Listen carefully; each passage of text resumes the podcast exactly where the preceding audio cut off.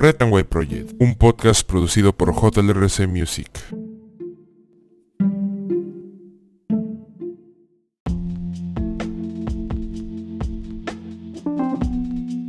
Muy buenas a todos, bienvenidos a este subprograma Red and White Project, sin novedad en el papel. El día de hoy, 20 de junio del 2023, estas son las principales portadas de los diarios de nuestra nación.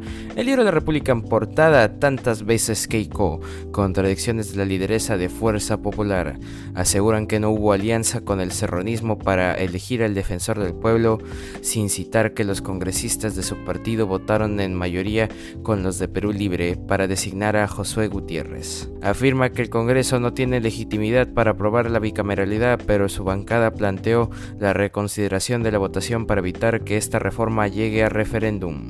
Acepta la legitimidad de la presidenta Boluarte, pero insiste que hubo fraude en las elecciones del 2021, mientras que legisladores de Fuerza Popular impulsan una acusación contra jefes de los entes electorales del Jurado Nacional de Elecciones, la OMPE y la RENIEC revalúan prisión preventiva contra exministros por golpe de Estado. La Sala Penal Permanente de la Corte Suprema estudia el pedido de la Fiscalía para imponer prisión preventiva a la ex premier Betsy Chávez y a los exministros Willy Huerta y Roberto Sánchez por su participación en el golpe de Estado del expresidente Castillo. Nadie asume responsabilidad por la muerte de bomberos en el aeropuerto. Excongresista Vázquez de APP es el nuevo ministro de Salud.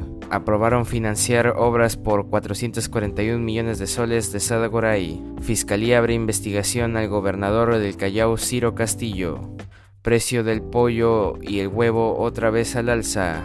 Intromisión de Fuerza Popular en el megapuerto de Chancay. Hay preocupación de la empresa por comisión paralela a la de la Fiscalía que impulsa Fuerza Popular en el legislativo.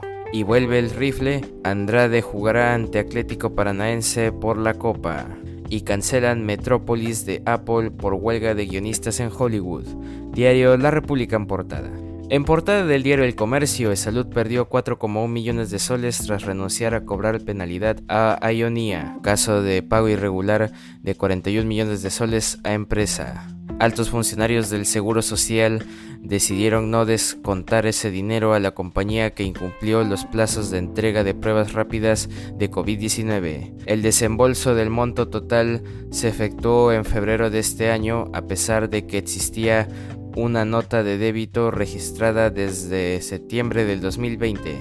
Fuerza Popular retrocede tras haber insistido con reabrir debate sobre bicameralidad. Abrupto cambio de postura en el Partido Naranja. La agrupación reculó luego de que Keiko Fujimori manifestara que este Congreso no tiene legitimidad para aprobar la propuesta. Desaparece nave que exploraba restos del Titanic. El sumergible de la firma Ocean Gate Expeditions llevaba a cinco turistas a la zona del hundimiento del barco que ocurrió en el año 1912 en el Atlántico Norte. Y en opinión en la página 19 del diario El Comercio, Diego Macera, no hay condiciones políticas e Ian Vázquez, desigualdad global en declive. Ex congresista de APP César Vázquez asume el MINSA, reemplaza a Rosa Gutiérrez, el ministro deberá afrontar la crisis por dengue. Costos en las AFP se encuentran 35% por debajo de su nivel prepandemia por retiros de los aportes. Acusan a Betsy Chávez de sorprender a juzgado con hechos falsos. Argumentos de la Fiscalía por el golpe de Estado. Poder Judicial revalúa pedido de prisión preventiva para ex primera ministra, así como para Willy Huerta y Roberto Sánchez y las conclusiones de Reynoso tras la gira asiática de la selección en la página 16 del diario El Comercio. En otras portadas, diario La Gestión, Perú es el cuarto país de la región con las tarifas eléctricas más bajas, según análisis del Banco Central de Reserva. Precios regulados en nuestro país eran los segundos más altos después de los de Colombia en mayo del 2022. Reducción se debe a la apreciación cambiaria, la menor prima por recursos eléctricos renovables y al menor cargo para cubrir el subsidio para el Fondo de Compensación Social Eléctrica. Y en portada del diario Deport, su diario de deportes, Made in Perú. Así como Brian Reina, la Liga 1 Betson puede nutrir a la selección de cara a las eliminatorias. Concha, Quispe y Grimaldo están en el radar del cabezón, quien busca ampliar el universo de la bicolor. Diario Deport en portada. Y bueno, un día como hoy, 20 de junio, es el centésimo septuagésimo primer día del año del calendario gregoriano, el que todos conocemos, el que todos usamos.